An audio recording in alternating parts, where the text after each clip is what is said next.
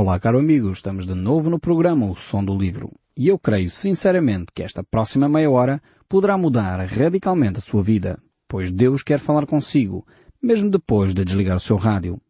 Eu sou Paulo Chaveiro e nós hoje estamos de volta à terceira epístola do apóstolo João. E nós vamos ver a partir do verso 13 este discurso que João está a desenvolver acerca de Gaio, um homem eh, extremamente hum, exemplar no meio da comunidade, que tem crescido de uma forma tremenda, e ele diz assim neste verso 3, Não tenho maior alegria do que esta, de ouvir que os meus filhos andam na verdade. Então João aqui refere-se a Gaio como seu filho. E provavelmente esta expressão significa que Gaio encontrou a pessoa de Jesus Cristo através do testemunho direto, através do trabalho direto do apóstolo João. Eh, na primeira epístola, João utiliza com frequência esta imagem dos meus filhinhos. Ele utiliza esta expressão, provavelmente pela sua idade avançada, mas também pelo facto de ele ser um apóstolo, alguém que testemunha da fé e do conhecimento que ele teve direto da pessoa de Jesus Cristo. Não é só um aspecto relacional, é acima de tudo um aspecto espiritual. E nós encontramos esta mesma mentalidade, esta mesma expressão, uh, por exemplo, no apóstolo Paulo, nós no último programa já lemos esse texto, mas eu gostaria de voltar a ele e diz assim, não vos escrevo essas coisas para vos envergonhar, pelo contrário, para vos admoestar como a filhos amados. Porque ainda que tivesses milhares de preceptores em Cristo, não terias contudo muito, muitos pais, pois eu pelo Evangelho vos gerei em Cristo Jesus. Admoesto-vos, portanto, a que sejais meus imitadores. Então temos aqui o apóstolo Paulo a desafiar os seus filhos espirituais a uma caminhada de fé e a perceberem que, de facto, ainda que eles tiveram muitos mentores, hoje utilizaríamos esta expressão mentores, muitos uh, exemplos para eles seguirem, muitas pessoas que contribuíram para a sua formação espiritual, no entanto, não tiveram muitos pais espirituais. E, e isto é uma verdade eh, tremenda das Escrituras também. É importante nós levarmos as pessoas a conhecer Jesus Cristo como Senhor e Salvador. E aqui os apóstolos uh, referem este aspecto. Por exemplo, Paulo volta a referi-lo uh, na primeira carta aos Tessalonicenses, no capítulo 2, verso 11 e 12, onde ele diz, E sabeis ainda de que maneira como pai a seus filhos, a cada um de vós exortamos, consolamos e admoestamos para viverdes por modo digno de Deus, que vos chamou para o seu reino e glória.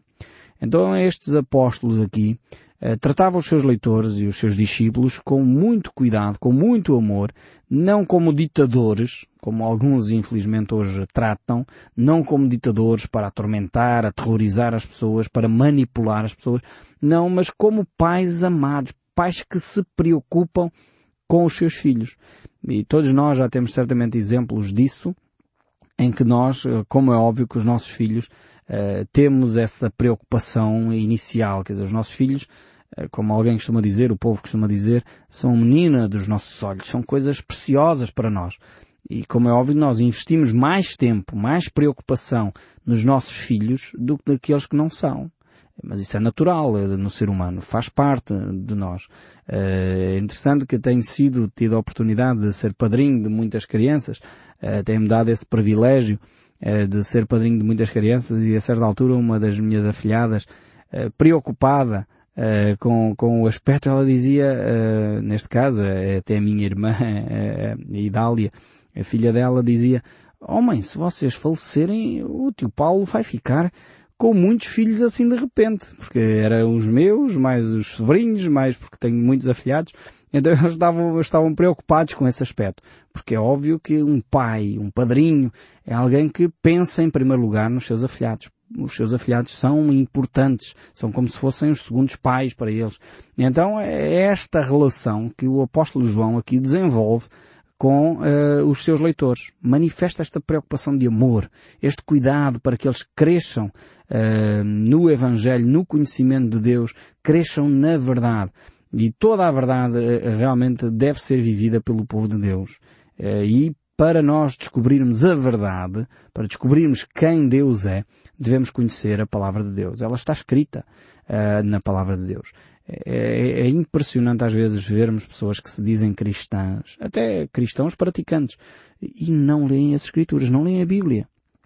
a Bíblia tem que ser a nossa referência. A Bíblia é a palavra de Deus. Então ela é a referência de Deus para nós.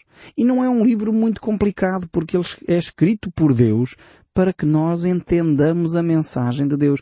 É escrito por um pai de amor para os seus filhos queridos. E por isso mesmo é uma mensagem extremamente acessível.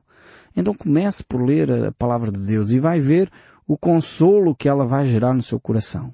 A exortação, o desafio, uh, os ensinamentos que ela vai trazer à sua vida. Aliás, você que tem seguido aqui o programa O Som do Livro, certamente está a redescobrir a Bíblia de uma forma talvez diferente. Afinal, a Bíblia é acessível. Afinal, a Bíblia é, é possível entender a Bíblia. Claro que sim. Ela é escrita por um Pai que nos ama, Deus Pai que nos ama de uma forma tremenda ao ponto de dar o seu amado Filho Jesus por nós. E Ele quer que nós compreendamos a mensagem de amor de Deus para nós. Então precisamos começar a ler a Bíblia. Só que a Bíblia não é um livro como outro qualquer. Num certo sentido é, no outro sentido não é. Então, para ser mais fácil a nossa compreensão, eu recomendo que comece por ler a Bíblia a partir do Novo Testamento. Ou seja, uh, tem que ser para lá do, do, meio. A Bíblia não é como um outro livro. A Bíblia, é, o termo Bíblia designa biblioteca. Portanto, é um conjunto de livros que está condensado num só livro, num só manual, que é aquilo que nós chamamos Bíblia. Então você tem que escolher bem o livro que vai começar a, a ler. Se você for para a Biblioteca Nacional, não vai pegar na ponta uh, de, do lado direito alfabético da letra A e vai começar a ler os livros todos que estão na biblioteca. Portanto, isso seria uh, muito descabido.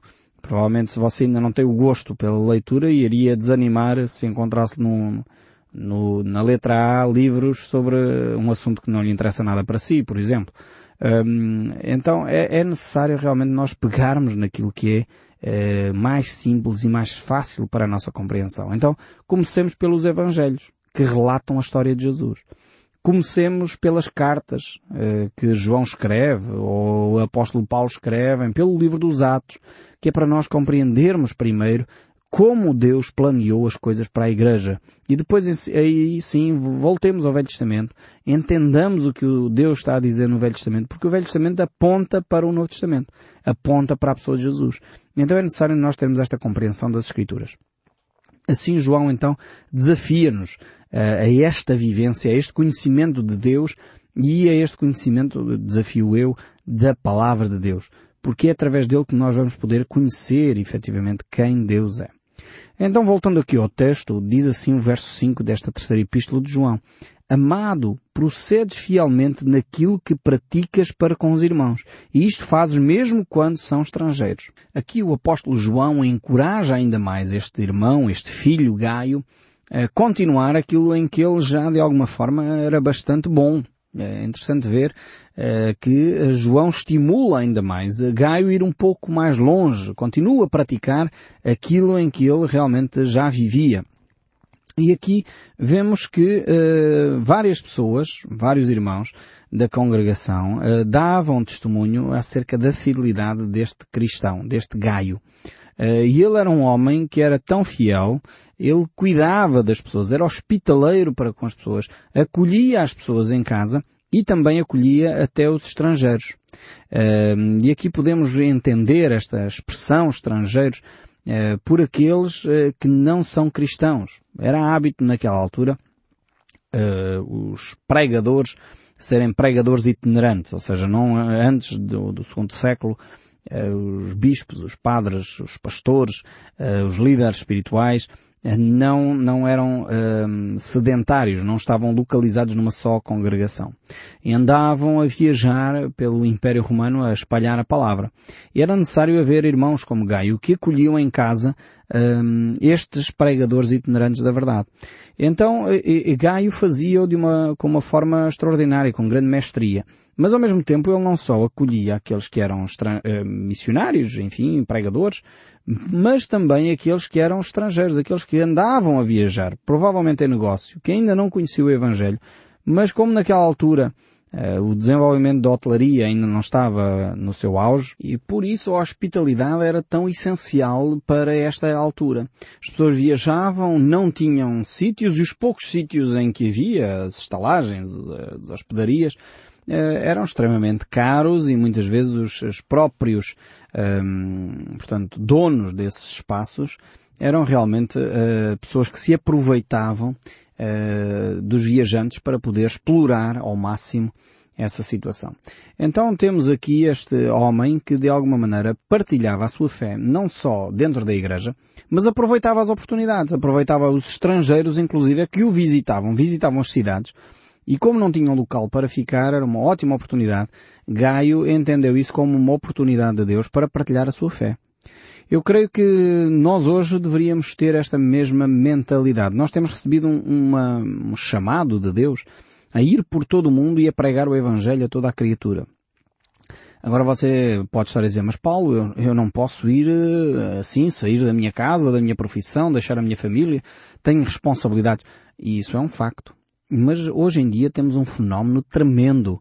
Nós não precisamos quase sair da nossa cidade para alcançar os confins da Terra. Os confins da Terra vêm até nós nós temos a oportunidade de chegar àqueles que vêm de países mais longínquos, como da China, da Índia, e estão aqui em conviver, conviver connosco nas nossas cidades, nas nossas vilas, nas nossas aldeias. E, e são oportunidades tremendas. Ainda há pouco tempo uh, tive que viajar e estava em Amsterdão. Uh, fui apresentar o relatório do trabalho da rádio aqui em Portugal e, e de facto estava ali no aeroporto e o avião atrasou duas horas. E enquanto esperava eh, a oportunidade do avião chegar para vir para Portugal de novo, uh, olha, estive, aproveitei, fui até à China, apanhei um, um, grupo de chineses e estava ali a partilhar, eles vinham passar férias a Lisboa, falei da cidade, falei das coisas bonitas que eles podiam visitar e ao mesmo tempo aproveitei para dar um curto testemunho da minha fé. Logo a seguir, aproveitei e, sem sair do aeroporto, fui até à Nigéria. Encontrei um grupo de empresários nigerianos que estavam ali e tive a oportunidade de partilhar a minha fé com eles também. Então, estas oportunidades de encontrarmos estrangeiros, mesmo sem sair de um aeroporto, mesmo sem me deslocar à Nigéria, sem me deslocar à China, tive a oportunidade de partilhar a minha fé com chineses, com nigerianos e até com portugueses que estavam ali porque vinham para Portugal comigo também. Então, são oportunidades que Deus nos dá. E Gaio tinha entendido esta oportunidade de dar o seu testemunho não só dentro das paredes da igreja. É bom quando nós vamos à igreja, é bom quando nós servimos na nossa comunidade cristã, vamos à nossa missa, vamos ao nosso culto, vamos à escola dominical. Isto é ótimo. Mas é melhor quando nós podemos ter a nossa visão mais abrangente.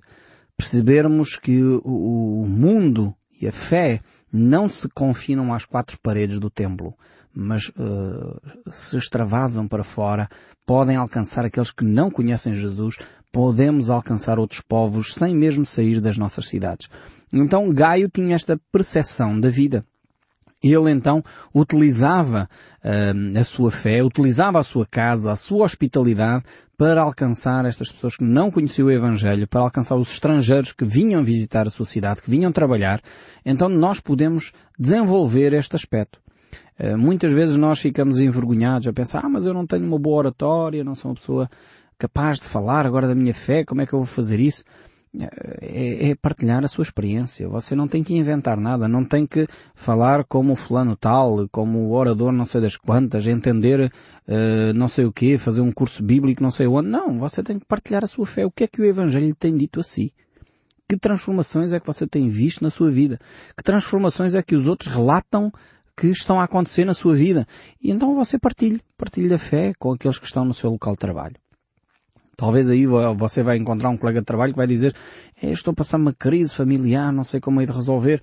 E você diz, olha, a última vez em que eu passei por essa situação, eu aproveitei para orar, olha, li a Bíblia, olha, frequentei uma comunidade cristã que me deram algumas orientações e você partilha a sua fé, partilha aquilo que ocorreu na sua vida. Eh, é interessante ver que Jesus nos desafia a ser testemunhas. Eh, não advogados nem juízes, mas testemunhas. Eh, testemunha faz o quê? Testemunha relata aquilo que viu, aquilo que presenciou, aquilo que viveu. Você só tem que relatar aquilo que Cristo está a fazer na sua vida. E você tem que relatar na sua escola, no seu trabalho, como seria realmente diferente o nosso país se cada um de nós se, se dedicasse a partilhar a sua fé com aqueles que são estrangeiros, com aqueles que são não só estrangeiros fisicamente, portanto, no passaporte, no bilhete de identidade, mas estrangeiros no sentido de não conhecem Cristo, não conhecem o cristianismo, não conhecem a fé cristã. nas escolas, nos movimentos políticos, no desporto, uh, no trabalho, uh, como seria diferente o nosso mundo quando nós uh, tivermos a ousadia, a coragem para partilhar como Gaio, ser testemunhas de Jesus Cristo, sermos sal e luz deste mundo. Uh, precisamos de salgar de facto a nossa sociedade, temperar a nossa sociedade, conservá-la no sentido positivo, trazer valores, relembrar os valores que já foram marcas uh, significativas da nossa cultura que precisam ser recuperados urgentemente. Marcas como a solidariedade é fundamental nós recuperarmos este valor, a honestidade, a verdade, uh, valores fundamentais para a nossa vivência, a honra. Lembro-me bem da geração anterior em que a palavra de honra era uma coisa uh, vital. A pessoa apertava a mão, dava a sua palavra e cumpria.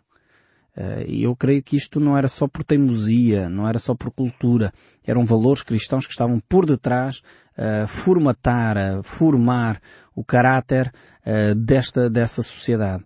E nós precisamos voltar a recuperar estes aspectos. Eh, João aqui fala então deste Gaio. Eh, este, neste verso 5 diz, Amado, procedes fielmente naquilo que praticas para com os irmãos e isso fazes mesmo quando são estrangeiros. Então João de facto elogia esta atitude de Gaio para com aqueles que são de fora, para com aqueles que são estrangeiros.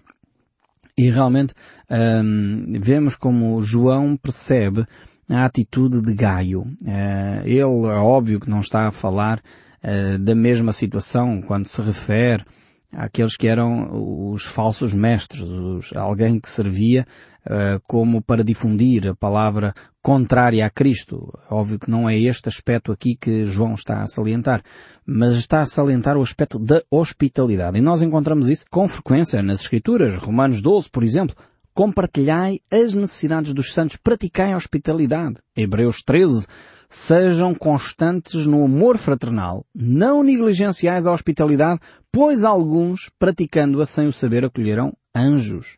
1 Pedro 4, verso 9, sede mutuamente hospitaleiros sem murmuração. E Paulo, em Timóteo 3, 2, diz a respeito dos bispos, é necessário, portanto, que o bispo seja irrepreensível esposo de uma só mulher. Olha, interessante como alguns uh, bispos do nosso país não cumprem este texto das Escrituras. Esposo de uma só mulher, temperante, sóbrio, modesto, hospitaleiro e apto para ensinar. Temos aqui esta referência interessante do apóstolo Paulo à hospitalidade. Depois em Tito ainda, porque é indispensável que o bispo seja irrepreensível, como bom despenseiro de Deus, não arrogante, não irascível, não dado a vinho, como seria interessante se acontecesse isto, não violento, não cobiçoso, não de torpe ganância, antes hospitaleiro.